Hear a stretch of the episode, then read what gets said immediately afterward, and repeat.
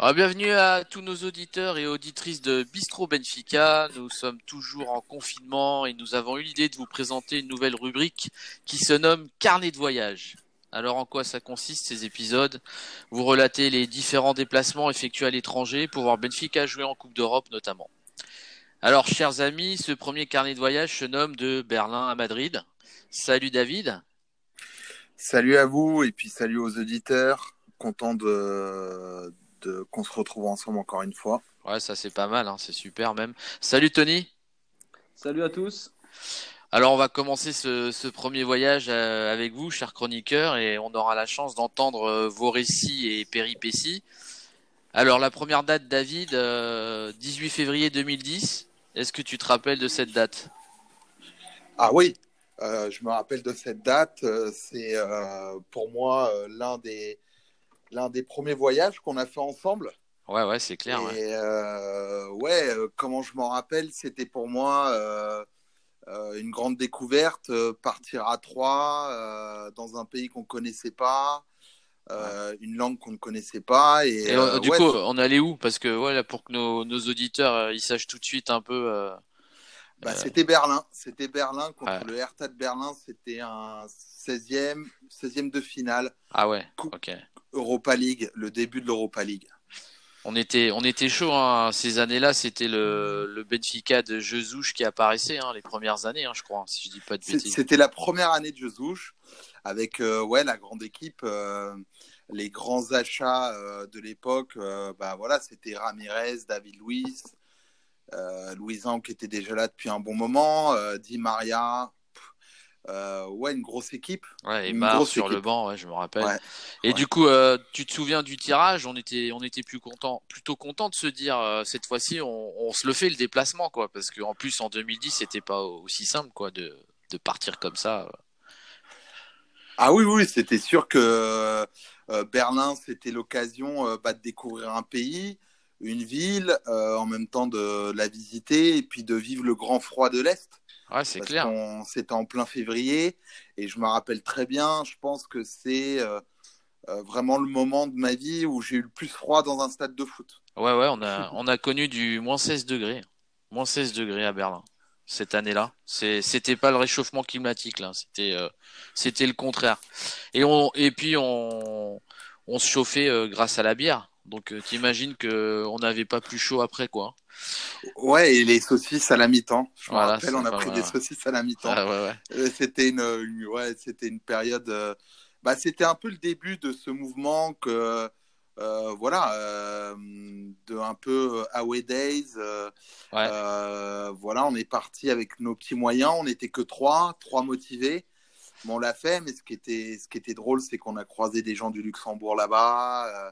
Ouais, ouais, c'est vrai que on va revenir un peu sur sur sur un peu tout tout tout, ce scénario un peu de je dirais de pendant le match, mais euh, du coup ça, ça, engendre quoi chez un supporter qui habite Paris, qui souhaite aller supporter son club et doit se débrouiller pour avoir des places? Parce que euh, c'est toujours le même problème quoi. Est-ce que tu te souviens un peu comment on s'est démerdé pour euh, pour trouver ses places ah, je pense que ça c'était plus toi qui avais géré un peu les billets. Ouais. Euh, moi, je me rappelle que je m'étais plus occupé un peu de la logistique euh, niveau euh, pension là-bas, pas très cher. Ouais, c'est ça, ouais. on avait trouvé un grand appart de 60 mètres carrés où on, dormait tous les trois, où il y avait trois, un grand lit et deux pauvres lits. D'ailleurs, ça avait créé un peu une tension de savoir. C'était embrouillé, ouais. et je crois qu'on avait, je crois qu'on avait fini à dormir tous les trois par terre. Ouais, j'avais. on, avait, on, avait fait une, on avait fait une règle militaire. C'était, c'était mon époque où, euh, où je, voudrais, je voulais trop jouer le grand frère. Et donc, euh, j'avais toujours l'impression que c'était moi qui devais décider pour les autres. Donc, j'ai un, j'ai un peu changé, heureusement. Euh, mais c'est vrai que c'était une grosse anecdote, cette histoire de on dort comment, on fait comment. Euh, non, là, il caille. là, il n'y a pas de rideau. Donc, je vais, je vais pas pouvoir dormir correctement pendant la nuit. Enfin, c'était, c'était assez assez galère, quoi, c'est clair. Donc, euh, pour en revenir, oui, euh, comme je te disais, bah, les places, ouais, bah, c'est un peu le, la difficulté du supporter benfiquiste à l'étranger, quoi. Si tu appartiens à aucun groupe organisé, ce qui était un peu notre cas euh, à cette époque. Hein, je veux dire, bah, si tu habites le Portugal et que tu es No Name Boys ou Diable Vermage, bon, bah, tu sais à qui te diriger pour, pour trouver un billet. Bah, nous, on a, on a dû se débrouiller comme on se débrouille à chaque fois, grâce aux connaissances à Lisbonne, grâce à notre réseau de copains sur place, etc. Après, ça n'a pas été difficile au-delà de ça, à acheter les places, pourquoi? Et ça, on va revenir un peu euh, à l'histoire du match, hein, comme tu disais, euh, David. Euh, c'est que il y a pas, il y avait pas grand monde, hein. il n'y avait pas beaucoup de supporters de Benfica. moi, moi, tu me dis hein, si je dis une bêtise, on était combien 150, 200, pas plus à Berlin en 2010. Ouais, ouais, je dirais ça, ouais. Un peu, peut-être un petit peu plus. Il y avait où Barbach Ouais, comme toujours, ouais, bien sûr. Comme toujours. Mais c'est vrai qu'on n'était pas beaucoup. Et puis en face de nous, il y avait leur COP, euh, qui était assez impressionnant, et quelques pèlerins en centrale. C'est dommage, hein, parce que ce stade-là plein. Euh, à l'ancienne parce que c'est un stade euh, mythique quoi. Il date du temps du Troisième Reich. Hein, ouais, 1936, hein, les JO de Berlin. et il y a toujours encore la flamme olympique de cette époque-là. Ouais, qui on était juste à côté. nous, on était juste à côté.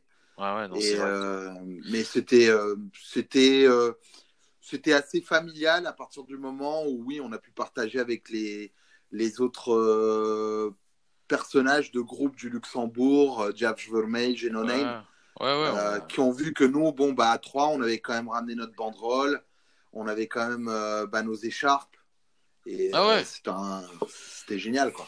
Donc on en revient un peu à notre arrivée à Berlin. Euh, raconte-nous, je crois qu'on arrive le, jour du match. Hein. Moi, euh, comme tu l'as dit, hein, le plus gros souvenir, c'est qu'il faisait super froid. Mais au-delà de ça, euh, Berlin, c'est quoi la première impression quand on atterrit, qu'on se retrouve à Schönfeld, hein, je crois, c'est comme ça le nom de l'aéroport, enfin l'un des aéroports. Mais ouais, on avait pris le train, je me rappelle, pour arriver en ville. Ouais. dans la gare centrale de Berlin. Et euh, c'était. Euh, et là, direct, on bouffe une, on bouffe une saucisse et on boit une bière. Direct. Bah, c'est, toi, qui avais craqué tout de suite pour la saucisse. Ah ouais, moi, je me rappelle que je voulais... bouffer, quoi. C'est clair. Moi, je voulais, ma première bière. Et euh, bah, on avait commencé assez tôt, hein, parce que je pense qu'on était arrivé dans. Ah ouais, ouais, ouais. Premier vol. Hein. Ouais. Et puis après, c'est vrai, c'est l'avantage. Hein. C'est, je veux dire, Paris-Berlin en avion, c'est 1h10. Hein. C'est pas, c'est pas la même chose que Paris-Berlin en bagnole, quoi ouais, c'est sûr.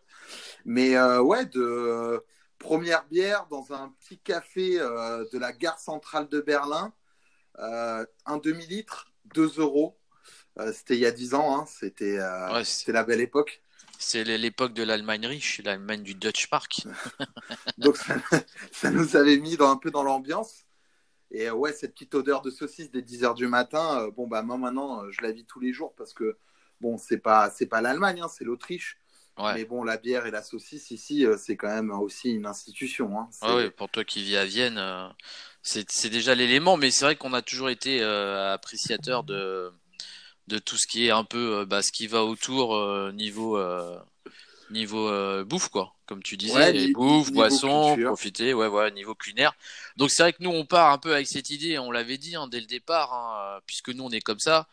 Euh, on part dans un pays, mais c'est aussi pour le connaître. Bon, alors Berlin, c'est une grande capitale quand même européenne, une capitale avec de l'histoire. Donc nous, euh, on voulait euh, en découvrir le plus possible. Hein, et c'est pour ça qu'on est même resté le jour d'après, je crois, d'après le match. Hein.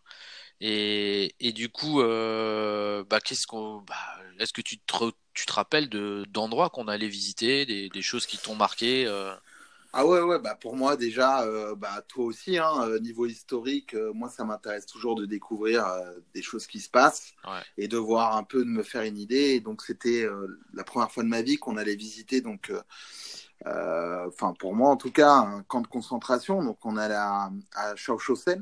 Ah, ah ouais, c'est vrai, c'est une grosse visite. km de Berlin. Ça, on l'a fait euh, après le match, hein, je crois. Hein, le jour on l'a fait après le match. on, voulait prendre le temps, parce que c'est un peu déjà éloigné de Berlin. C'est pas vraiment Berlin, mais vas-y, je te, je te laisse. Mais comme tu dis, euh, voilà, le, la première chose qui m'a vraiment marqué, c'était, c'était vraiment euh, cet endroit, de voir 3 mètres de neige, les, les, routes désenneigées par les, par les machines et, et de, de, se rendre compte de ce froid et de, de faire 30 km en dehors de Berlin pour visiter d'ailleurs le premier camp de concentration, l'un des premiers modèles qui ont après ont fait qu'il y en a eu plein d'autres. Donc, premier souvenir assez, assez marquant. Et en plus, entre le chemin qu'on a fait à pied, je sais qu'on avait marché plus de 40 minutes pour atteindre ce camp. Bah ouais, toi et notre ami Eric de l'époque, bah oui, on s'est arrêté encore à manger des saucisses. Ah ouais. J'ai même eu. partout. J'ai même eu. c'est ça, et puis j'ai même eu, je me rappelle, à cause du froid, parce que c'est vrai qu'on n'est pas parti vraiment bien préparé pour le froid. Quand on n'a pas dit, euh, bon, en 2010, euh, Canada Goose n'était pas encore connu en France, et euh, je me rappelle qu'on part avec des, des vieilles doubonnes militaires de l'époque qu'on aimait bien, mais c'était pas du tout euh, paré pour le froid qu'on a qu'on a connu là-bas. Donc, euh, je me rappelle que c'est vers euh, Checkpoint Charlie quand on va visiter un peu les anciennes frontières entre Berlin Est et Berlin Ouest qu'on s'est acheté chacun une chapka, et ça, ça nous a pas mal aidé. Et parce que bon, on a aussi visité, oui, le mur, etc. Ça, on peut en parler après, mais c'est vrai que cette visite euh, du camp de concentration, il y a, y a, une espèce de sacrifice euh, au départ pour s'y rendre, pour trouver le lieu. Et puis voilà, toujours ce froid intense qui nous accompagne. Et ouais, au-delà de, de, bouffer la saucisse, je me rappelle que moi j'avais eu une grosse crise à cause du froid, je sais pas si tu te rappelles, et que je pouvais ah même plus marcher là. Tu vois, vous ah étiez mort de rire. Ah oui, t'étais mal, ouais. J'étais mort de rire. Donc euh, toi, Tony qui écoute, c'est des choses enfin tu, tu participes même, hein. c'est des choses où euh, moi je me, je me souviens ce gros coup de froid qui te bloque et qui t'oblige, bah, tant que tu vas pas aller au chiottes, euh, t'es pas libéré quoi. Et du coup, euh, bah, j'ai galéré pour trouver des toilettes, d'où cette, cette entrée dans un bar comme ça au milieu de rien. Tu te rappelles avec une nana, mais bon c'était le truc sympa quoi, c'était une petite échoppe. Ouais, ouais, bon, c'était un peu système de l'Est. Hein. Ouais, voilà, c'est ça. Parce que elle fumait, elle fumait, Ouais, voilà. Euh, enfin, je pense que l'Allemagne a arrêté euh, qu'on. Tu vois, là, c'est en France, on a arrêté de fumer depuis 10 ans dans les bars. En Allemagne, en Autriche, ça s'est arrêté depuis 6 mois. Donc, euh, c'est vraiment quelque chose de typique. La nana qui fume sa clope et qui te dit Ouais, les toilettes sont là. Et puis, je me rappelle que toi, tu étais vraiment soulagé après. Et puis nous deux, on s'est dit bon bah qu'est-ce qu'on fait? Bah on boit une bière et puis on remange une saucisse quoi. On va pas utiliser que les chiottes quoi. voilà, ça, on va pas faire les, les Portugais de base quoi. Donc euh, du coup, euh, ouais ouais non mais et du coup on se retrouve, euh, bah, on marche hein, et puis première chose qu'on a comme vision, je sais pas si tu te rappelles, c'est des miradors. Ouais choquant, choquant. Et ce qui est plus choquant en fait, c'est qu'on, je me rappelle qu'on était très impressionné par le temps qu'on a mis pour trouver l'entrée du camp. Et, au final, quand on était dedans et qu'ils ont dit, bah, c'est l'un des plus petits. Ouais. Euh, donc, euh, ouais, c'est là que tu te rends compte de, historiquement de l'horreur de Berlin. Ouais. Et, et, après, voilà, je rebondis parce que bon, on va pas embêter nos auditeurs avec ce côté historique. Non, non, bien sûr, bien sûr. Connaît. Mais derrière, voilà, on s'est rendu compte de comment était Berlin. Ça veut dire divisé en deux. C'est-à-dire où on dormait, on dormait dans le côté bourgeois. Ouais. Euh, et même si on avait trouvé une pension vraiment euh, peu chère, et, et je pense que c'est euh, les rares pays encore aujourd'hui où tu peux trouver 60 mètres carrés à payer 40 euros par nuit. Et, ouais, carrément, ouais. Avoir des hauteurs de plafond de 4-5 mètres, je sais pas si tu t'en rappelles. Ouais, ouais, ouais c'était un, un, bel appartement, quoi. C'était un bel appartement, mais c'était des pensions de jeunes à bas prix. Euh, voilà, rien n'est cher quand même à Berlin si tu as envie de sortir et tout, rien n'est cher. Et de passer de l'autre côté, le côté communiste, c'est là que tu vois un peu la division des deux pays et aussi de la. L'architecture surtout, hein. hein ouais. Je sais pas ce que tu allais dire. Ouais, je sais pas si tu t'en rappelles. Ouais, l'architecture, mais aussi, euh, si tu te rappelles, un jour, on s'est arrêté dans un café le lendemain.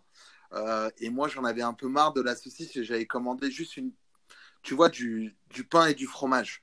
Ouais. Et je sais pas si tu te rappelles, tu m'avais dit, mais ça vient jamais. Ils en avaient attendu une heure pour qu'ils nous mettent une tranche de pain et avec un fromage et un radis dessus. Ouais, ouais. On avait trop rigolé ce jour-là. Ah bah ouais, c'est clair. C'est un peu, euh, j'ai connu la même impression à Prague. Tu vois, c'est vrai, comme tu dis, c'est comme si euh, la mentalité Est-Ouest, elle n'était pas encore, euh, avait pas encore fusionné. C'est-à-dire que tu t'arrivais encore à se dire, bah, le mec qui, euh, je me rappelle, hein, c'était vers Alexanderplatz. Donc là, quand tu sors d'Alexanderplatz, t'es à Berlin-Est. Tu regardes les immeubles, les gratte-ciel, tu vois le, la tour radio là qui est pas loin euh, de Visu. La seule chose qui te paraissait moderne et qui avait dû être fait depuis, c'était la gare. Il y avait une grande gare. Je rappelle qu'on était allé voir, euh, je sais plus, se renseigner pour des horaires de train d'ailleurs. Euh, pour préparer notre, notre, notre voyage jusqu'à la visite du camp. Et, et c'est vrai que tu, tu remarques tout de suite cette différence architecturale, cette différence de mentalité. Bon, maintenant, je pense qu'en 2020, c'est plus trop le cas. Hein. On parle beaucoup de, c'est même une capitale très à la mode. On parle beaucoup de gentrification euh, de, des quartiers euh, de Berlin-Est qui sont maintenant très prisés par, bah, par les gens qui ont de l'argent. Bah, c'est devenu aussi un peu le quartier un peu bobo.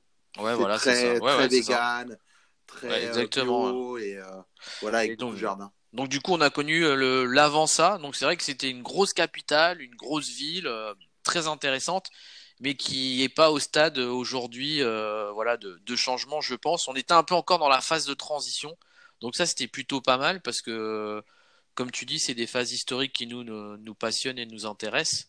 Et du coup, euh, voilà, pour en revenir au camp de concentration, euh, il y a un truc qui est marquant que tu dis, c'est on nous a prévenu en disant attention, c'est l'un des plus petits et bizarrement, on n'a pas eu le temps de le faire carrément en entier, quoi. Je me rappelle que on a fait les, les, aspects principaux et on rentrera pas dans les détails parce que là, oui, c'est plus que choquant. Mais on s'est dit bon, euh, voilà, on va pas aller jusqu'au bout parce que c'est trop long. Donc j'imagine alors toi qui as déjà visité d'autres camps de concentration, si tu fais un comparatif, euh, j'imagine que l'échelle elle est là, non euh, Entre ah bah c'est ouais, si voilà par rapport à maintenant, ouais, donc j'ai fait Auschwitz, euh, qui est le plus grand, hein, bien sûr. Mais il faut se rendre compte que celui qu'on avait fait à Berlin, c'était l'équivalent, la course, c'était l'équivalent. Je crois, euh, le guide nous avait dit, c'est l'équivalent de six terrains de football. Voilà. Donc, euh, en largeur et en longueur. Donc, c'est assez gigantesque. C'est un triangle en plus. ouais, ouais c'est vrai. que j'ai, c'est un triangle. bah, faut dire qu'Auschwitz, moi, je l'ai fait. donc, il y a deux camps, les deux principaux. on a pu le faire en 7 heures et je suis pas allé dans tous les recoins. Et j'ai marché normalement. Donc c'est pour te rendre, toi qui n'a pas encore fait euh, un autre camp beaucoup plus grand, pour te rendre compte un peu, euh, voilà, 7 heures. Et euh, celui-là, on l'a fait en 2 heures et on n'avait pas tout fait parce qu'il faisait très froid. Ouais, ouais, on n'avait pas les conditions de le visiter correctement. Même, on a peut-être un peu vécu ce qu'étaient les conditions de, de quelqu'un d'interné dans le camp avec du voilà du moins 10 moins 15 et toi dans la, la cabane en, enfin les, les cahutes euh, où euh, malheureusement ils vivaient. Et on essayait un peu de se réchauffer en disant tiens on, rentre à l'intérieur on le visite ça va peut-être nous réchauffer mais en fait ça nous réchauffait pas quoi on, on, avait froid donc tu vois tu peux te mettre déjà un peu dans le truc euh, checkpoint Charlie visite sympa quand même ouais, magique. magique avec l'américain avec son whisky ouais, ouais, bien sûr, bien sûr. Qui se réchauffait avec son whisky et qui disait bah, la photo c'est 10 dollars. Et je lui dis mais tu prends les euros. il m'a dit ah non, non, moi je prends que les dollars.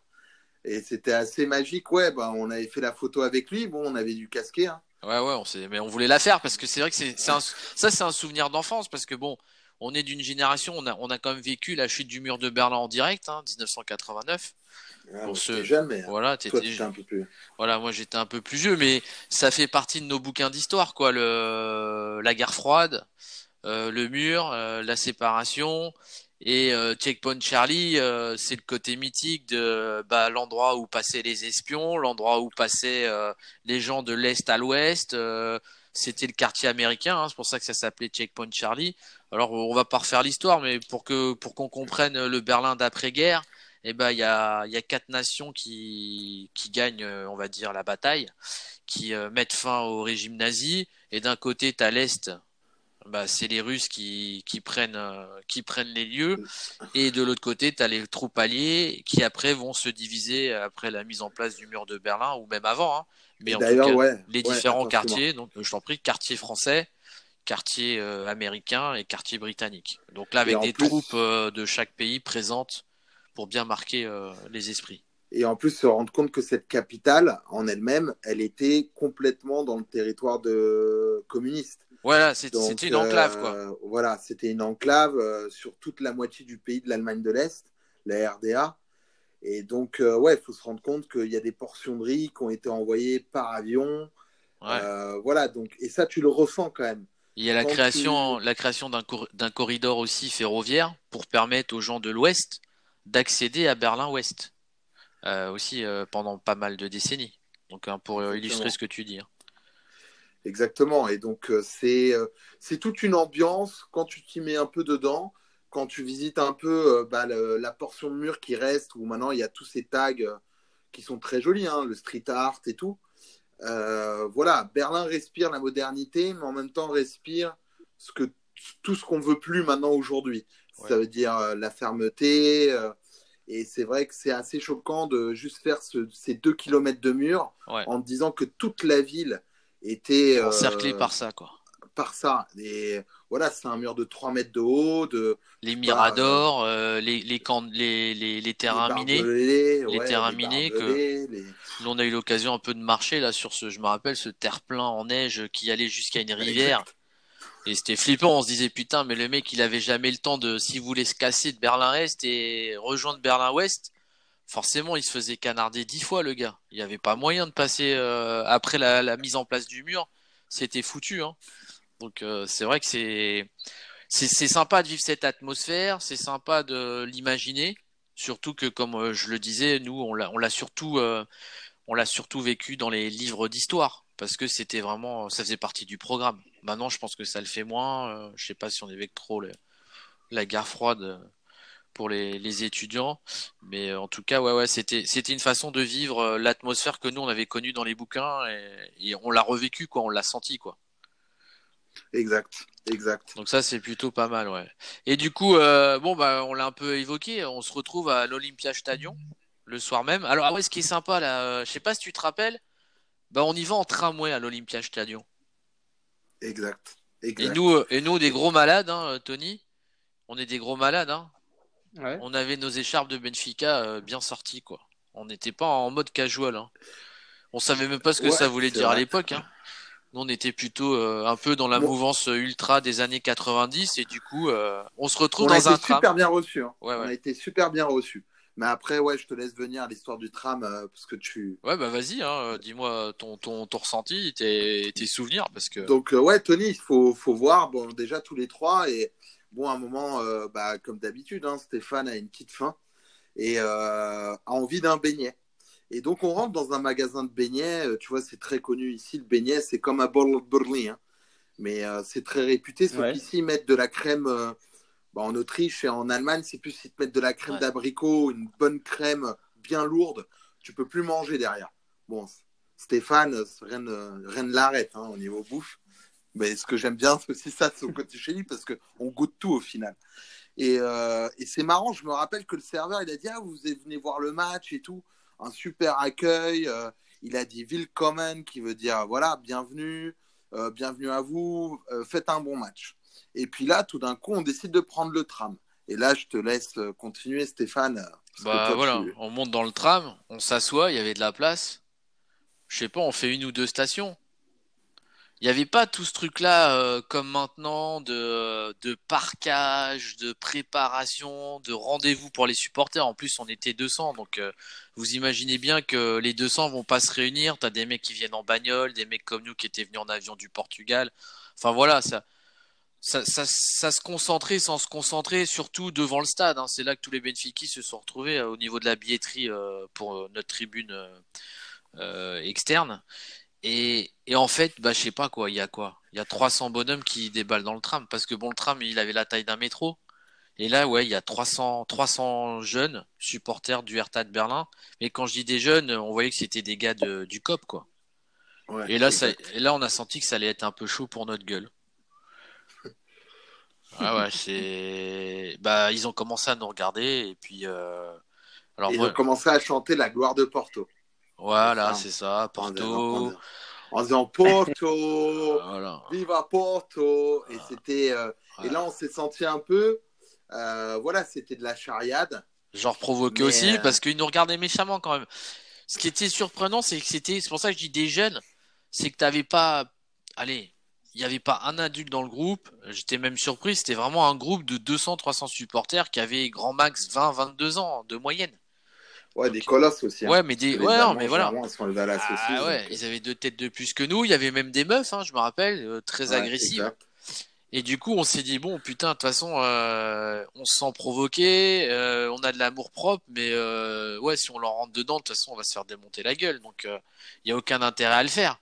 Donc, on, a pris un peu notre sang-froid, on a essayé de, de gérer ça avec recul. Mais t'imagines bien que derrière, bah, tu fais le reste du chemin en te disant putain, quand est-ce qu'on arrive et quand est-ce qu'on sort de ce putain de tramway avant que ça dégénère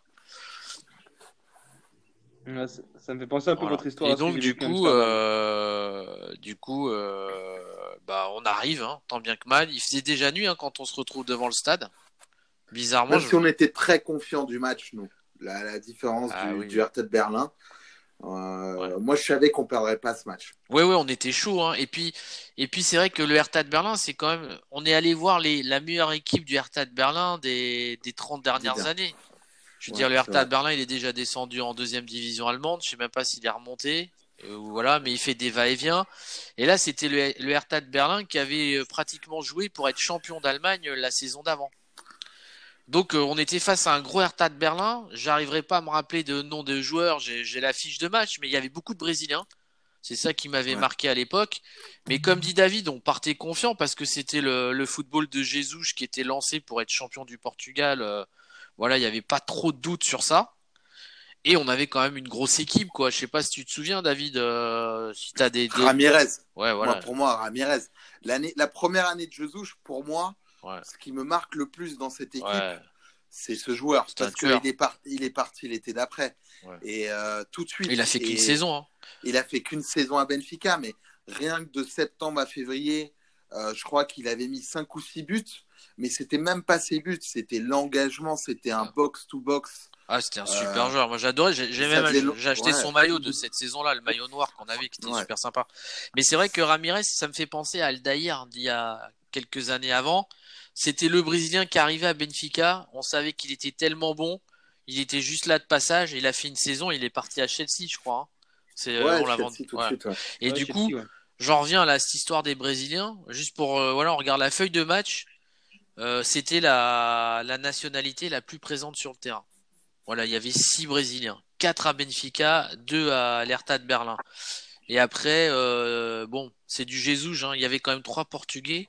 Il y avait Ruben Amorim, hein, notre grand Ruben Amorim. En fait, en fait, on fait, il fait un milieu de terrain Ruben Amorim, Carlos Martins ce match-là, pour un peu reposer l'équipe. Et puis les ailiers, c'est César Peixoto et Ramirez. Donc de, des joueurs qui techniquement euh, et puis comme tu dis le box to box Ramirez.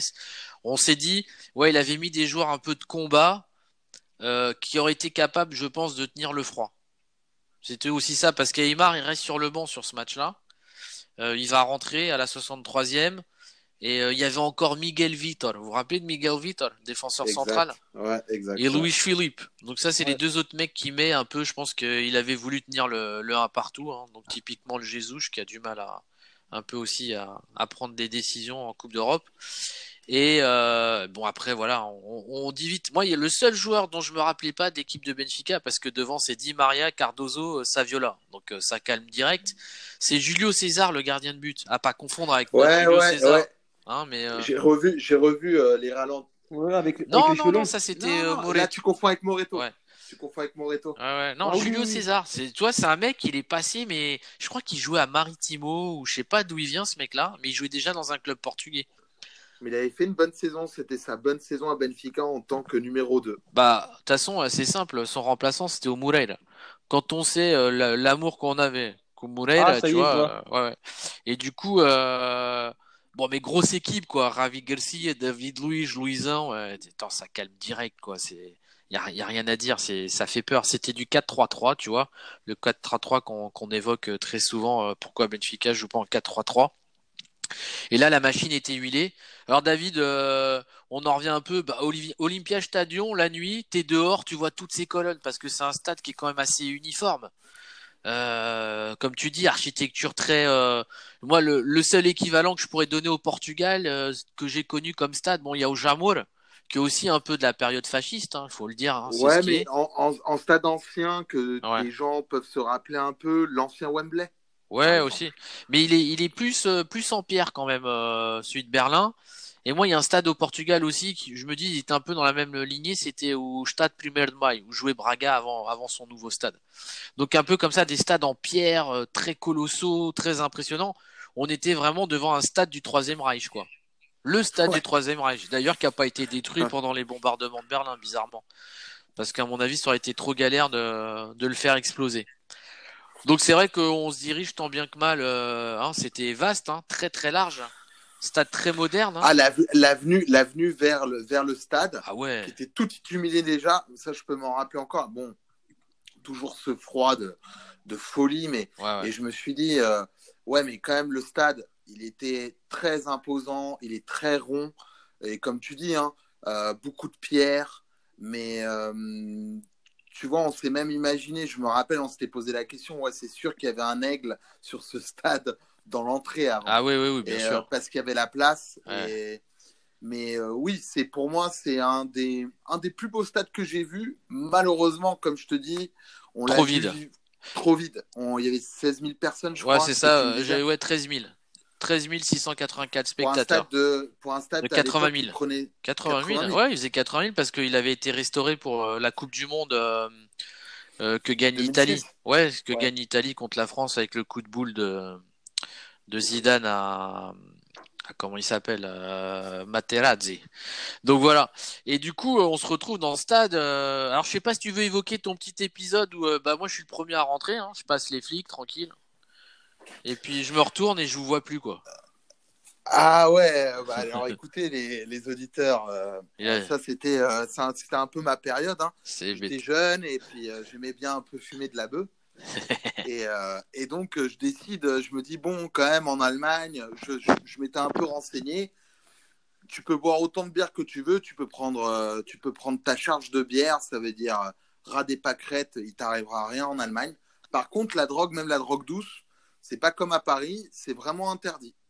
Mais bon, je me suis dit, j'ai réussi à le ramener dans l'avion, je voulais me fumer un, joint euh, dans le stade. Et donc, je décide de juste le mettre, moi. Par contre, euh, mon collègue à côté, parce qu'on n'était que deux fumeurs, euh, Stéphane ne, fumait pas ah ce genre de choses, et toujours pas d'ailleurs. J'ai fumé, bah, j'ai fumé mon premier bedo il, y a deux, il y a deux ans. À... Ouais, il y a eu Amsterdam. Et tu vois, j'avais déjà plus de 40 ans. Et, et puis là, à Eindhoven, quand on allait voir la Youth League, il y a 2-3 ans. Donc, euh, pour déconner, quoi. Mais oui, je suis pas, je suis pas fumeur de cigarettes. Et donc, en fait, mon frère passe tranquille. Et puis, moi, je me dis, non, mais c'est bon, ils iront pas jusqu'à contrôler mon paquet de cigarettes. Donc, je m'en étais euh, roulé un pour justement le fumer euh, dans le stade. Mais moi, je le mets que dans mon paquet de cigarettes. Et mon collègue Eric, plus malin que moi, j'avoue, hein, il a été beaucoup plus malin, considère qu'il ne va pas rouler tout de suite et il va rouler à l'intérieur tranquillement, mais il le met dans sa chaussette. Donc bon, s'il ne pue pas des pieds, ça va. Et donc euh, moi je me fais contrôler et puis euh, par un énorme, euh, un énorme colosse. bon bah je suis pas très grand, hein, mais au moins d'un mètre 90 qui, me, qui me dit donne-moi ton paquet de cigarettes. Puis il y avait les chiens. C'est le chien qui te détecte, non Le berger allemand. Il y avait un putain de berger allemand. il y avait un berger allemand qui qui a boyé quoi qui est un peu excité. Et là, il me dit, oui, mais tu vas me donner ton paquet de cigarettes. Il regarde, il me dit, c'est quoi ça? Et il me dit, viens avec moi. Et là, je me dis, bon, bah, moi, je vais plus voir le match, en fait. et là, je commence à devenir un peu blanc. Euh, bon, bah, Stéphane me voit et il me dit. Je dis, euh, mais putain, mais qu'est-ce qui se passe, quoi? Tu vois, je dis là. Qu'est-ce qui se passe? Il sait pas. Voilà, je vous laisse 10 minutes, 10 mètres de, devant. Je me retourne, vous êtes plus là. Il y a encore une embrouille, quoi. tu vois, un peu le, le mec qui est encore grand frère qui, vas-y, vous cassez les couilles, quoi. Voilà. Et donc là, euh, bah, il m'amène, euh, il, m'amène et puis il me donne un de ses collègues. Euh, donc il baragouine de l'allemand. Moi à l'époque, je parlais pas l'allemand, hein, donc j'essaye avec mon peu d'anglais de l'époque. Et il m'emmène dans une salle comme une prison, tu vois, c'est 4 mètres sur 5, un truc bunker, un peu en béton. Et là, il me dit, bon, là maintenant, on va vraiment contrôler de partout. Ça veut dire, il me dit, est-ce que tu as encore quelque chose sur toi? Et là, je lui dis, non, franchement, j'ai juste ce joint. Donc, c'était Eric qui était passé, qui avait tout le reste. Euh, ça veut dire, bon, on n'avait pas une quantité euh, extraordinaire, mais il avait 2-3 grammes euh, dans sa chaussette. Et moi, pendant ce temps-là, j'étais en train d'engueuler Eric, quoi. Dire, ouais, putain, qu'est-ce que t'as filé à mon frère? Maintenant, il est dans le problème, et puis toi, t'es tranquille là, tu vois, un peu le mec un peu énervé, quoi. Et donc là, euh, moi, en fait, il regarde mon paquet, il me dit, t'es sûr hein, Tu as que ça? Et je lui dis, oui, oui, j'ai que ça. Donc j'en étais sûr, et là, il me recontrôle, ils me font baisser, il me dit, bah, tu vas enlever ton jean. Donc j'enlève mon jean, je finis en calbute devant eux. Ils peuvent pas me mettre à poil parce que c'est pas la douane. Mais ils m'ont mis torse nu avec ce froid de bunker. Putain. Et, euh, et il, regarde, il regarde tout, il regarde en dessous de mes bras, il me dit lève tes bras. Euh, bon, ils n'ont pas contrôlé mon cul, heureusement. Mais euh, derrière, voilà, il me dit bon, bah, rhabille-toi. Il me dit ça, par contre, je le garde. Il me redonne mes cigarettes. Il a quand même. ça, je trouve que c'est assez faire. Hein. Il me redonne mon paquet de cigarettes, mais sans le joint dedans. Et il me regarde et il me dit ici en Allemagne, ça n'existe pas ça. Il me dit, tu peux boire de la bière autant que tu veux, mais ça, c'est interdit. Et il me dit, allez, comme je pense que j'avais euh, à l'époque, euh, ouais, euh, c'était, j'avais 26 ans. il a vu ma tête de genou, en plus, je fais plutôt jeune. Il m'a dit, je te laisse quand même aller voir le match. Et je suis pas allé en, en cellule de dégrisement pour ma plus grande chance de pouvoir voir un match. Et puis toi, tu étais tout heureux de me revoir. Ah bah oui, bien sûr. Forcément. Et du coup, euh, bon, bah voilà, on part voir notre match. Comme on dit, il y avait la place. Euh, on a mis notre banderole. Euh, on a super grave cahier. On a fait des photos. On a échangé avec tous les bénéfices un peu de, de l'Europe qui avait fait le déplacement. Après, moi, j'étais un petit peu triste. Et puis, David, pareil, hein, de, de, voir le stade comme ça, moitié rempli. Par contre, on a été carrément impressionné par le COP. Parce que voilà, il y avait 13 000 spectateurs je pense pas qu'on dit une connerie, David, si euh, le COP, ils étaient 6 euh, ou 7 000, quoi. Ah oui, là. Et flippant, quoi. Flippant, quoi. Et là, tu te dis, ah ouais, les mecs, euh, respect, quoi. Mais c'est l'Allemagne, hein, c'est l'Allemagne. C'est des, des, des, super groupes d'ultra, des drapeaux, c'est coloré, ça représente bien les couleurs du club, ça chante, c'est puissant, c'est fort. La seule chose qui les a calmés, c'est qu'on marque très vite, je crois, à la première minute ou deuxième minute, on met un but, quoi. On plante super vite sur ce match-là. Et du coup, ça met tout de suite le, ça pose tout de suite le scénario, quoi. Genre, c'est bon, on va les massacrer. Mais je pense qu'après, c'est les Benfica de Jesus. Euh, on se prend vite à un but contre son camp de Javi Garcia. Ils égalisent à la 30e. Donc ça rééquilibre un peu l'esprit. Après, j'ai pas, je sais pas si toi tu as revisionné un peu le match, David ou pas. Bon, moi j'ai pas trop de souvenirs. Moi j'ai revu. En fait, en fait, nous, dès qu'on commence à repousser en deuxième mi-temps, on a deux trois occasions. Ouais, on aurait pu retuer le match, ouais. Et eux aussi, ils ont une occasion où ils font un poteau. Mais je pense que pour Benfica, le plus important, c'était de marquer là-bas. Et quand tu vois le résultat, et je pense au niveau de niveau hein, d'équipe, je crois qu'au retour, on gagne 4-0 quand même. Ouais, c'est ça, on, les massacre. Euh, sans appel. Donc euh, c'était ça. Euh, je pense qu'on avait fait le plus dur de mettre le but. Après, pour les joueurs aussi, il faisait très froid. Je crois qu'il faisait moins 10. Donc quand on a mis le but, ok, ils ont mis le 1-1, mais je trouvais que c'était un match avec quand même assez de contrôle. Et euh, voilà, une ambiance assez froide, euh, comme si on était à Moscou. Euh, ouais, ouais, c'est ça. un Spartak. Ouais, exactement. carrément. Mais, mais bon, je tenais à dire que quand même Eric avait retrouvé du joint dans sa chaussette et qu'on avait quand même fumé un joint. Donc ça, c'était le bon souvenir aussi. C'était le, bon, le bon souvenir. Mais ouais, et puis la boulette de bœuf, la boulette de bœuf à la première mi-temps et et c'est quand même cette ambiance parce qu'au final, euh, moi je me rappelle qu'on n'était que 200, mais quand j'ai revu les images du match, on voit que on nous au entend. départ on était, on nous entend et on était quand même très regroupés. C'est-à-dire qu'on s'est dit, bah pour se réchauffer, il fallait qu'on se regroupe. Ouais, ouais, c'est vrai. Et euh, voilà, je trouvais que c'était une, ambiance bon enfant, euh, sans histoire de groupe. Et pourtant, il y avait les deux groupes de l'époque qui, ouais, encore Rouge d'Herbes de l'époque, étaient encore ouais, super ouais, et organisés. Ouais, ouais, ouais. Et je trouvais que voilà, on avait pu interagir avec des mecs des Diables de Luxembourg, mais autant avec des mecs des No Name de Lisbonne. Ouais, ouais. Et euh, ouais, il y avait une bonne ambiance. Malheureusement pour nous, ouais. Euh, ouais. malheureusement pour nous, il n'y avait pas trop de politique, je pense, encore dans les groupes. Euh, c'était encore un peu, enfin, je sais pas, hein, ton, ton impression. Hein.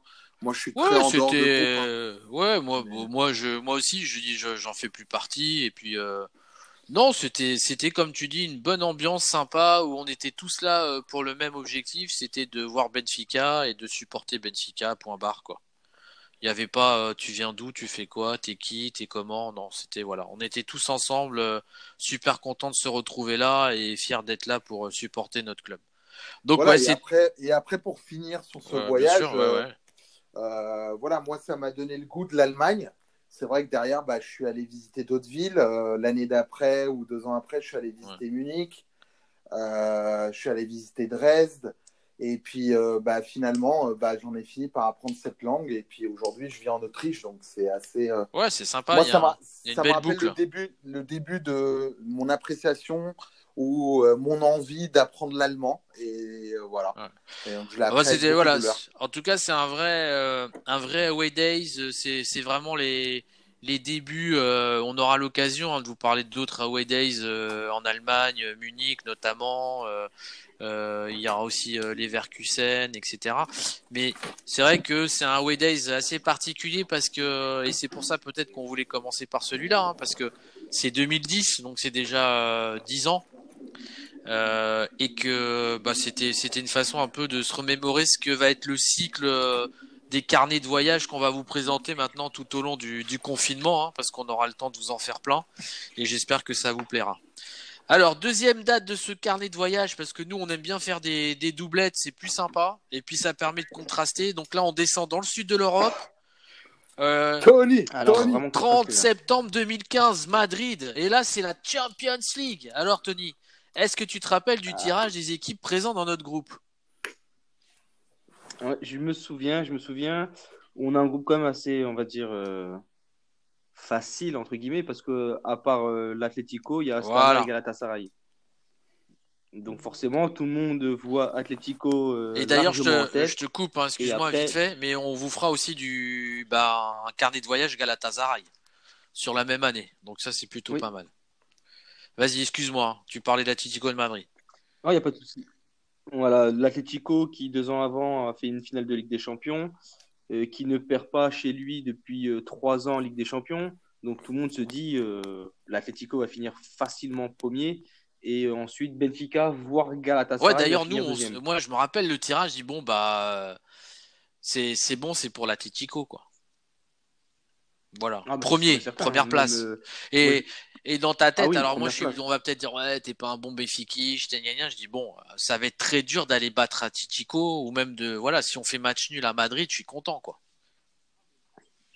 Ah, mais, mais moi, je, je me souviens quand je le dis à, mes amis qui sont non benfiquistes, tout le monde me dit, de toute façon, pourquoi t'y vas, vous allez perdre. Euh, ça, c'est pas, ça, c'est pas l'esprit pour moi. Pour moi, je veux dire, parce que moi, ah même, même si je suis convaincu qu'on va perdre un match, si j'ai envie d'aller voir mon équipe, je vais la voir. Enfin, tu, vois. Exactement. C'est le discours que, que j'avais. Je disais, bah, si à chaque fois je devais y aller jusqu'au a des victoires, forcément, euh, c'est pas l'Atletico. Tu te dis, tiens, bah, je vais aller voir un match contre l'Atletico. Parce que toi, là, j'ai les chiffres. De, avant nous, euh, depuis février 2013, donc trois ans, euh, l'Atletico n'a pas perdu un match chez eux. Et ils ont joué contre le Milan AC, Barcelone, la Juve, Chelsea, Real. Donc, les meilleures équipes d'Europe.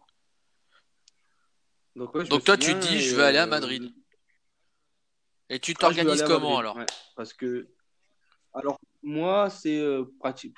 Maintenant, on va dire 90% de mes 90% euh, des déplacements que j'ai fait en Europe pour la, avec la Coupe d'Europe, c'est grâce à la maison de Benfica, grâce à la casa de Benfica. Et d'ailleurs, il y avait des, gars de Tourcoing qui voulaient aller avec toi ou comment tu te. Ah oui, oui. on est peut-être 10-12 à y aller. Il y, a le, il y, a le, président qui est là, il y a, d'autres mondes. Bah, là, c'était un déplacement, il faisait beau, c'était en septembre. Euh, comme je disais, c'était. J'y étais, aussi, mais pas avec toi. Mais voilà, du coup, je pourrais aussi euh, apporter mon, témoignage. Donc, c'est une très très grosse équipe, donc tout le monde a envie d'aller voir ce match parce que ça, ça va être un, un, très très gros match.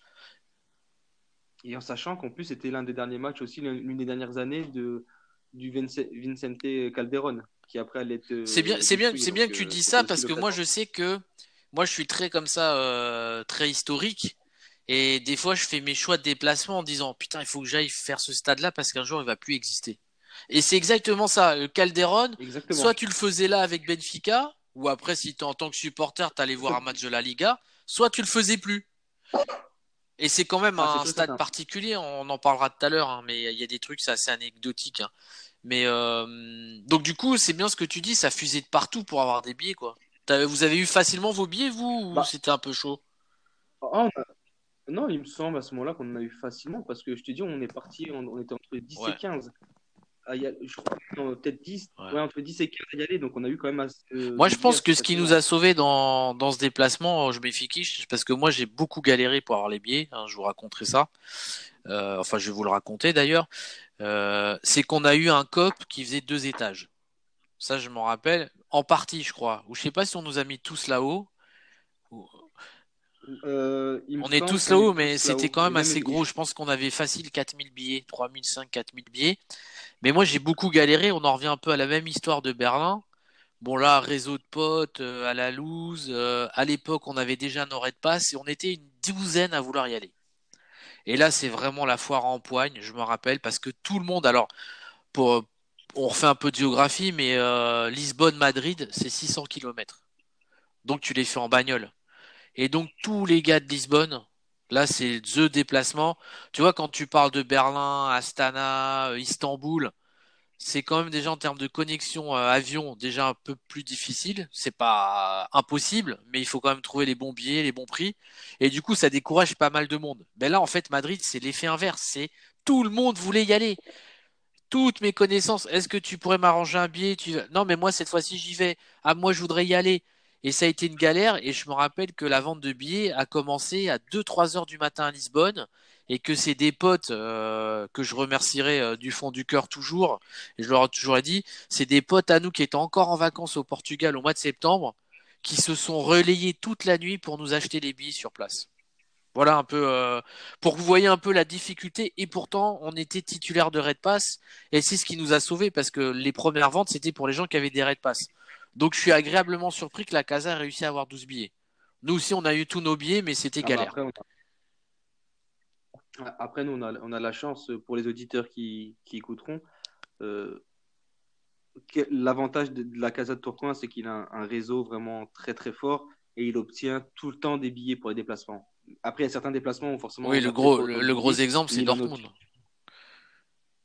Ah, Dortmund, oui, mais il a quand même réussi à en, obtenir et c'était très, très, très fort. Ouais, mais euh, pas beaucoup. On est d'accord. On en revient toujours aux, situations où tout le monde veut aller et c'est un peu l'histoire de l'offre et la demande. Euh, et c'est ça qui est dommage. Hein. Moi, ça, c'est une grosse critique que je peux donner euh, aux supporters, pas les supporters portugais et puis ceux qui, il y en a qui accompagnent leur club partout, mais on voit qu'il y a quand même une phalange de supporters euh, quand le déplacement est difficile à organiser, quand c'est trop loin, quand c'est pas euh, à 200 km de chez toi. Euh, enfin, je sais pas ce que tu en penses, Tony. Hein. Je lance un peu le débat, hein, mais. Ah, je... Ouais. Je, suis d'accord avec toi. Hein. Puis là, la, la c'est que c'est que nous, on a été en avion, on partait de Bruxelles et les billets c'était pas cher du tout. Donc, il me semble qu'à l'époque, j'ai dû payer 80 ou 90 euros aller-retour. On a payé même moins cher au départ de Paris, tu vois.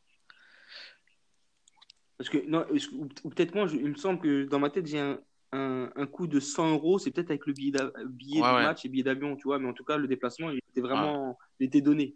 on a même, euh, on a même, tiens, pour la petite anecdote, on a tellement bien travaillé pour obtenir les billets qu'on avait un, on a eu un pote à nous, euh, je sais pas s'il nous écoute des fois, c'est Ilias, euh, Ilias qui est d'origine marocaine et qui supporte le Benfica et qui est venu avec nous.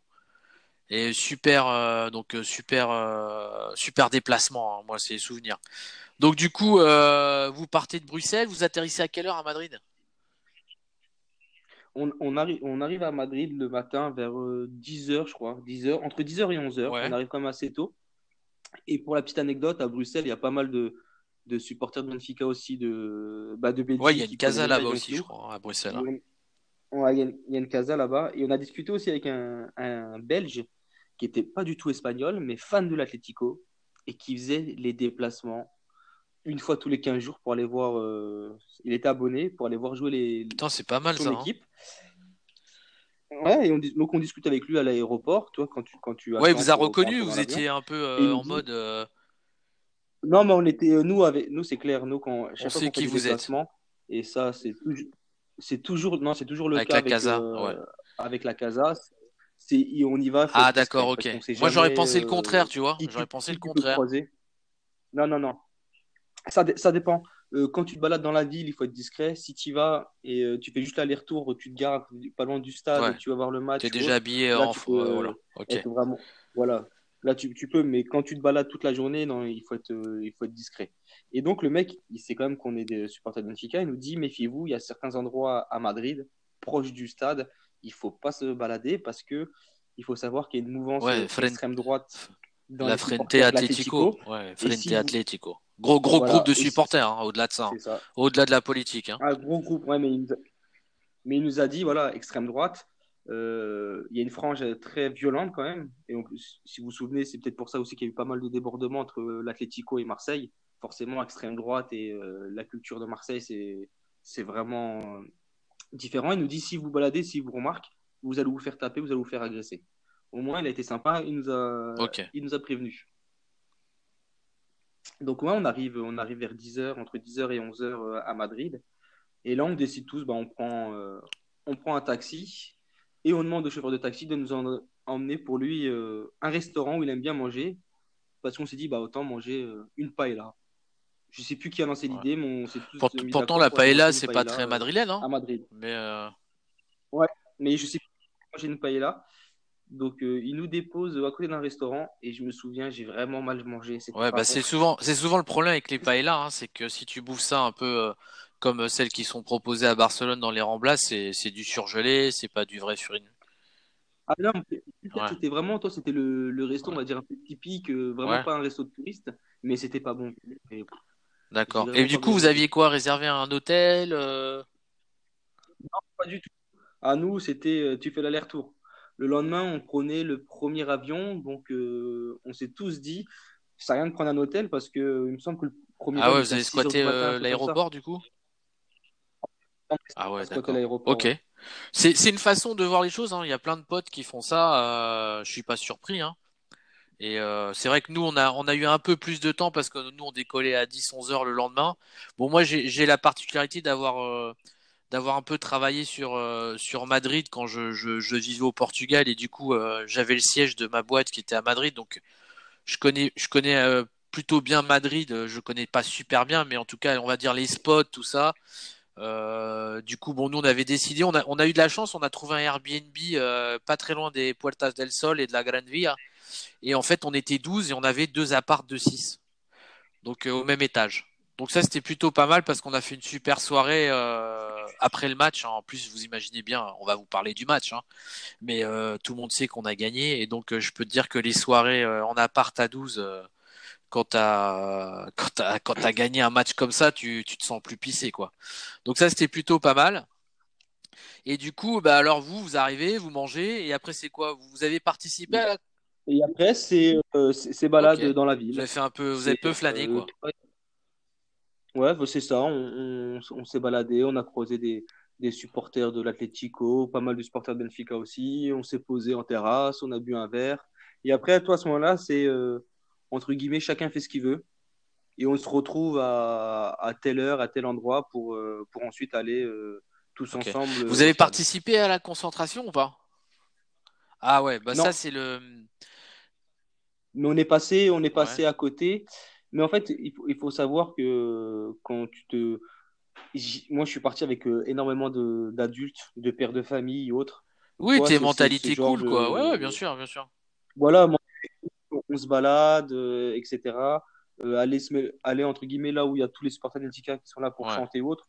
Ça les intéresse pas trop. C'est vrai que moi je l'évoque avec, je l'évoque avec toi. Pourquoi? Parce que bon, moi j'ai participé à la concentration. Comme je disais, c'était le, le match de l'année niveau déplacement pour Benfica, même si après il y a eu, je crois, euh, il y a eu Munich la même année, la même saison, parce qu'on a fait une grosse saison. Euh, mais c'est vrai que ce déplacement-là, il fallait y être, il fallait y aller. Hein, et puis je pense que tu me donneras ton, ton impression de, de tribune.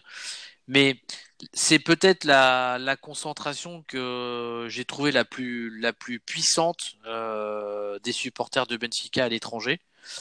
Euh, parce qu'on était beaucoup, que c'était plutôt bien organisé, donc on se retrouve tous euh, place Royale, euh, donc place Areal de Madrid, et que bon nous on a fait comme vous, on a fait nos petits tours, on a bouffé dans un restaurant, voilà un peu le truc où tu commences déjà à fatiguer parce que on est passé récupérer les appartes, etc. Et puis derrière on squatte à Puertas del Sol parce qu'il y avait aussi beaucoup de béfiquistes. Et que la place royale, elle est pas très loin. Et du coup, quand tu te retrouves à place royale et que tu as 2-3 000 mecs qui se déplacent ensemble vers le stade, c'est quand même assez mythique. Surtout que c'est, c'est quand même loin. Hein. Je sais pas si tu te rappelles, Tony. Je sais pas si tu es allé en transport ah, ou à pied. Mais c'est. Non, à l'aller, on est parti en, ah, métro. Donc nous, on l'a fait à pied, avec la... donc accompagné par les flics euh, en parcage. Impressionnant. Et puis les gens de Madrid flippaient, quoi. Les gens. Il y a même eu, euh, il y a une émission qui est très, euh, très connue en Espagne, qui accompagne un peu les supporters quand ils viennent à Madrid. Et je me rappelle que dans l'émission qui est passée après, ils ont fait un reportage d'un quart d'heure. Ils disaient les supporters les plus extrémistes euh, du Benfica de Lisbonne. Donc ils nous ont vraiment présenté comme euh, des gros fous, alors que tu me parles de père de famille. Euh, bon, moi il y avait il y avait mon père qui était là, hein, donc le papa de David aussi, qui avait déjà 70 ans à l'époque. Hein. Ouais, 2015, ouais 69. Bon, il a fait le truc tranquille et vous l'auriez fait tranquille. Mais c'est vrai que bah dans un, dans un cortège de 3000 personnes, tu as des endroits où c'est plus chaud, c'est plus c'est moins tendu. Et c'est vrai qu'on a fait tout ce parcours et moi je l'ai trouvé super long. Après on a descendu, enfin on a fait une grosse descente et après on s'est retrouvé à Calderon. Alors là, je sais pas si tu l'avais remarqué, mais c'est très connu. Le Calderon, en fait, il y avait le périphérique un peu comme le Parc des Princes qui lui passe en dessous. Bah moi je peux pas. T'as pas vu ça, ouais. Voilà parce que tu es venu par les transports. Et donc nous on se retrouve on se retrouve dans, dans parquet, dans une, une sorte d'allée super fermée. En face de nous, il y avait quoi? Il y avait 15 mecs à cheval, 15 flics. Et on commence à être super serré. Et puis là, on retrouve un peu l'ambiance que tu nous disais là du supporter madrilène qui vous avait, qui vous avait euh, donc euh, prévenu, où tu vois les petits, les petits bars, les petites tâches, où là, tu avais des mecs de voilà de l'Atletico qui commençaient à chauffer l'embrouille. Bon, c'était impossible qu'on se tape parce qu'entre nous, il y avait euh, je sais pas combien de, de, CRS. Mais en tout cas, on a commencé à se retrouver parqué là et on est resté super longtemps. Et ça a commencé à gueuler parce qu'on a, on a commencé à sentir qu'il y en a beaucoup qui allaient rentrer après le, le coup de sifflet. Donc ça, je sais pas si toi tu l'as vécu ou si tu as réussi à passer, euh, je sais pas. Si, bah, en fait, nous, on, on arrivait tranquillement, on est sorti du métro. Et après, nous, on est arrivé, puis on est rentré tranquillement, parce qu'en fait, forcément, si vous étiez 2-3 000, euh, t'imagines bien que euh, avant ça, c'était assez facile pour rentrer dans le stade, en tout cas pour ouais. les de Benfica. Donc, euh, il y avait, toi, il y avait aussi Barbes qui était là, il y avait d'autres mecs aussi un peu connus. Le mec qui, De toute façon, de toute façon, il y avait, y avait tout le monde à ce déplacement. Il y avait, ah, il y avait tout le gratin, on va dire. Il y avait tout le gratin qu'on connaît, euh, qu'on voit à la télé, les gens un peu moins connus. Moi, j'avais tous mes potes à Lisbonne, de Lisbonne, quoi qui étaient là, tous mes potes. C'était, euh, t'allais au chiottes, tu croisais tout le temps 10 mecs, quoi. Tu connaissais tout le monde. Tout le monde y allait. Impressionnant, quoi. Moi, ce qui m'a plus euh, choqué, c'est quand on est sorti du métro et qu'on arrivait au loin, en face du stade. Quand j'ai vu le stade, je me, suis, dit, oh putain, il est moche. Ah bah, il est, de l'extérieur, il est pas beau. Il est ah, pas beau, c'est clair. Ah ouais, il est vieux, il est moche. J'étais vraiment surpris. Et encore plus quand je suis rentré dans le stade, on a l'impression que c'était un, un, stade, mais vraiment, il fallait le détruire parce que euh, il, plus rien, euh, plus rien n'allait dans, dans, ce stade. Il y avait plein de choses qui, étaient, qui étaient cassées, etc. C'était, euh, c'était catastrophique. Et, et les tribunes, par contre, les tribunes, quand tu rentres, après, c'est impressionnant parce que tu es vraiment. Ouais, c'est ça, c'est très à pic. Ouais. Et, et, ensuite, bah, nous, on arrivait quand même avant, avant tout le monde. Et après, on a vu petit à petit voilà, tous les benfiquistes qui arrivaient, qui arrivaient. Et moi, ce qui m'a marqué, c'est que il y avait tellement de monde que tu pouvais même plus euh, te mettre dans les escaliers parce qu'il y avait il y avait il y avait pas assez de place en fait dans les tribunes donc les gens se mettaient où ils pouvaient. ça, paraît bizarre mais euh, c'est un peu ce que je disais là hein. c'est pour moi il y avait tout Lisbonne qui était là voilà tout le Lisbonne du, ah des supporters qui était là c'est le déplacement mythique il y avait plus il y avait plus de monde dans les tribunes que de place. Donc c'est vrai qu'on se retrouve dans, dans, une ambiance très très chaude. Hein. Euh, tant bien que mal, on arrive à accéder. Euh, comme tu dis, un stade très habile. Moi, j'aime bien appeler ce genre de stade des stades superposés parce que comme ça, oui, c'est il y a deux anneaux. C'est assez typique en Espagne. J'ai connu ça aussi à Séville. C'est deux anneaux, mais très très à pic, très enfourchés l'un sur l'autre. À part la, la ce qu'on va appeler la centrale ça, euh, Central. Euh, qui était à notre droite, qui était déjà assez, assez, assez mastoc. C'est, bah d'ailleurs, c'est la tribune où le par où le périph passe en dessous, quoi. Ok, parce que moi je suis arrivé de l'autre côté en fait. Et donc ça c'était c'était assez connu. D'ailleurs là quand ils ont détruit le stade il y a pas très longtemps, ils montraient que bah du coup bah maintenant la route elle passe au milieu. Tu vois, c'est ça qui est marrant, c'est que le périph il passe au milieu même s'il est il y a une déviation etc. Enfin c'est c'était un stade assez atypique, euh, bon bah qui est lié un peu à l'histoire du club. C'est pour ça qu'on les appelle les Colchoneros. Hein. C'est plus un club de de banlieue madrilène euh, avec une histoire très très industrielle, très ouvrière c'est pas le Real Madrid. Hein. Moi, d'ailleurs, j'ai plus d'attachement pour l'Atletico que le Real Madrid, mais ça, ça ne, ça ne regarde ah que moi. Euh, donc, du coup, euh, ambiance, le match il commence. Tu le sens comment, toi? L'ambiance, elle était, euh, elle était, était vraiment belle. Et après, bah, le, le, match, bah, de c'était un match vraiment à sens unique. Hein. C'était un match à sens unique. possession de balle pour l'Atletico. L'Atletico qui nous met beaucoup de pression dès le début. Euh, tu as Julio César qui nous fait quand même un, un ah grand match euh, ce jour-là. Magnifique. Le, ah Julio... le Julio César, champion du monde. Et après, euh, je, te, je, te, coupe, hein, je donne vite l'équipe, hein, je donne vite le 11. Hein. Défenseur droit, euh, Nelson Smith. Défenseur centraux, Louisan et Jardel, mais le, le grand Jardel. Eliseo, Eliseo à gauche, qui connaissait très bien le football espagnol. Gaëtan au milieu, Samaris, Getch. La surprise, c'est André Almeida en milieu défensif aussi, avec Samaris et devant, devant quoi de mieux Si on avait ces deux-là, là, on serait promis avec 15 points d'avance, Jonas et Jiménez. Voilà. C'est ça. Donc, donc quand tu vois, bah, tu, c'est la première année de Vitoria qui, qui repart sur un 4-4-2. Et quand tu vois l'équipe au milieu de terrain avec euh, Samaris et Almeida, et surtout euh, Almeida, tu te dis, ouf. Pourtant, c'est le poste de prédilection d'Almeida. À la base, c'est là qu'il commence. Et il a fait un bon match. Ah oui, de toute façon, ils, ont, ils, ont, ils, ont, tous fait un, bon match. Hein. Euh, ils ont tous fait un bon match et c'était le deuxième match. Je me souviens, c'était le deuxième match de, de la ouais, exactement. Donc on se prend un but? On se prend un but, ouais, bah forcément, vu, euh, comment, euh, vu la pression qu'on avait, on, craque, on va dire. À la 23e minute, il y a Correa qui, qui, marque. Et nous, en fait, ce qui est drôle sur ce match, c'est on a fait un petit peu un match en mode Atlético où on accepte de ne pas avoir le ballon, on recule, on recule, on défend bien, même si on ouais. forcément euh, des, actions. Et euh, bah, les peu de fois où on a été au but, on a frappé que quatre fois ce jour-là. Donc toi, c'était pas, on va dire, le c'était pas le plus beau match à voir de Benfica, mais dans la combativité Bah ouais, dans l'esprit euh, tactique. Ah ouais, c'était un match à l'Atletico, en fait, on a inversé. On a en plus, on a joué en blanc. Ah, on a joué en blanc, ce maillot en plus, c'était magnifique, le blanc et rouge, il est. Ouais magnifique. Et c'est Gaëtan qui marque 10-15 minutes après. Et bah, l'anecdote, c'est que moi, je le vois pas le but. J'étais au chiottes.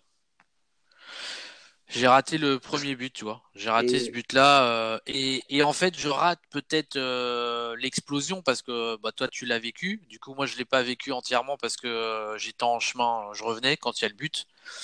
Mais je me retrouve face à une tribune qui est en feu, quoi.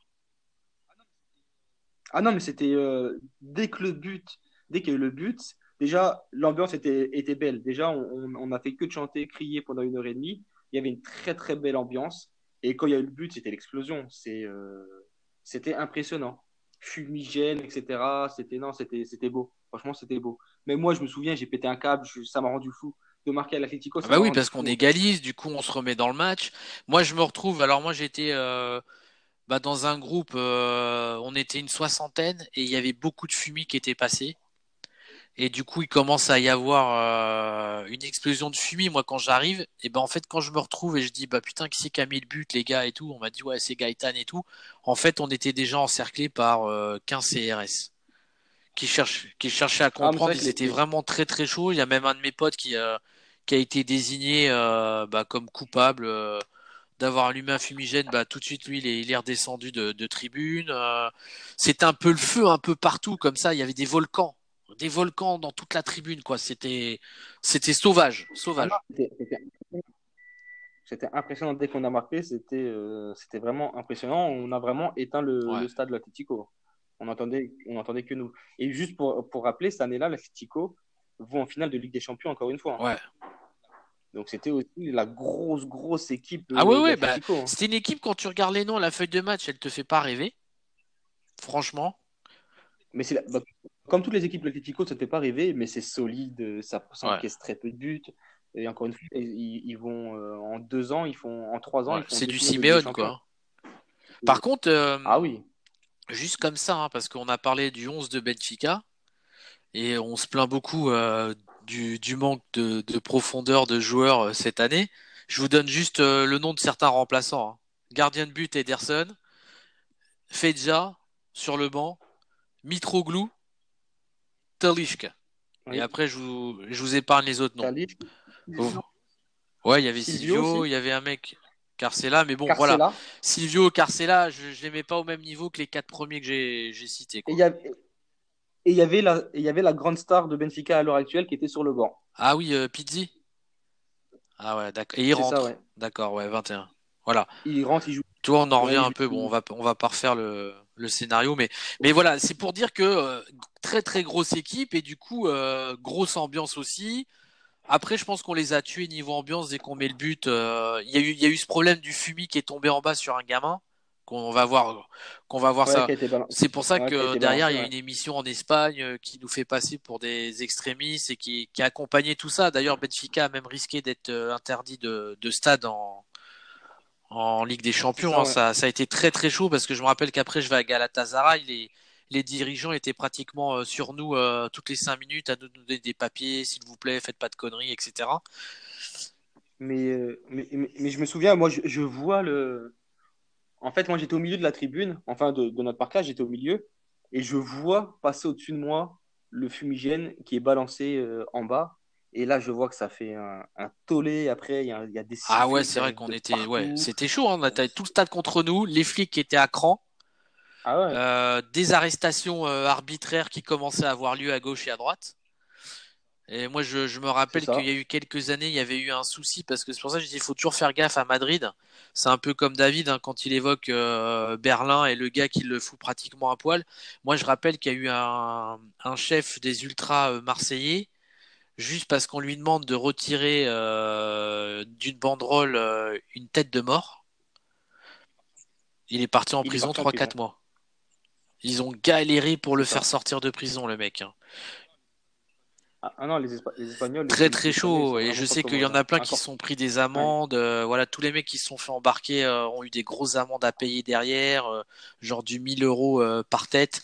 Enfin, très très très chaud, les amis. Hein. Donc, quand vous allez en Espagne sur les déplacements, faut se faire plaisir, mais faire très très attention. Voilà. C'est ça. Et, allez-y vraiment en mode touriste, vous n'êtes pas forcément supporter de Benfica, c'est un match de Benfica. Donc du coup, on met le deuxième à l'entrée de deuxième mi-temps, quoi. Un magnifique but. On a, on a mis des, on a mis des beaux buts quand même là-bas. Et le deuxième, il est beau parce que c'est le, début de la seconde mi-temps. T'as Gaëtan qui, qui, dribble deux joueurs, qui la passe à Jonas qui met. Il accélère. Un centre magnifique et Gonzalo qui, euh, il, il, mange au black. Hein. Il mange en black sur l'angle. Au black, il lui casse ah les reins. D'ailleurs, c'est marrant. Hein. On, a, on a sur ce match-là, hein, c'est pour ça qu'il est mythique aussi, les trois grands gardiens qui auront marqué euh, l'histoire récente du club. quoi. Au black, Julio César, Ederson. Ah on était servi. C'est ça, Ederson qui, Ederson qui l'année d'après va prendre petit à petit la place de Julio César. Mais euh, super but. Là, bah, le stade en explose encore, encore plus. On mène 2-1. C'est Au vu du match, c'est inespéré de mener 2-1. Et là, tu te dis, bon, bah, maintenant, il reste 45, 40, 45 minutes euh, avec les arrêts de jeu. bah oui, ça va être chaud. Clair. Ça va être clair, ça va être chaud. Et, euh, et on a vraiment subi. C'était. En plus, l'Atletico a, attaqué de notre côté en deuxième mi-temps. Donc, on voyait toutes les vagues arriver, arriver, arriver. Et. Euh, et comme tu dis, Julio César qui fait un match magnifique et euh, et nous on sort de là en se disant bah même s'ils égalisent, euh, ce sera un super score. Et en fait, euh, on finit par par gagner le match, à rester en plus parqué. Et après, je me rappelle, je sais pas si tu te souviens, les joueurs de Benfica, ils sont tous passés par le stade pour rentrer pour aller choper le bus côté. Euh, en fait, il, sortait par la tribune des, de notre tribune des supporters visiteurs, et du coup, euh, le bus était juste à la sortie, donc on les voyait tous passer. Et du coup, on scandait leur nom, on applaudissait quand Jonas est passé. Ça a été. Euh... Je sais pas si tu te souviens de ça. Si, moi je me souviens aussi, comme pas forcément qu'on les a attendus, tu avais aussi les joueurs Atletico qui passaient. Ah ouais. Qui passaient devant nous. Euh, t'as Obla qui s'est fait siffler. Ah bah ouais, forcément. impressionnant.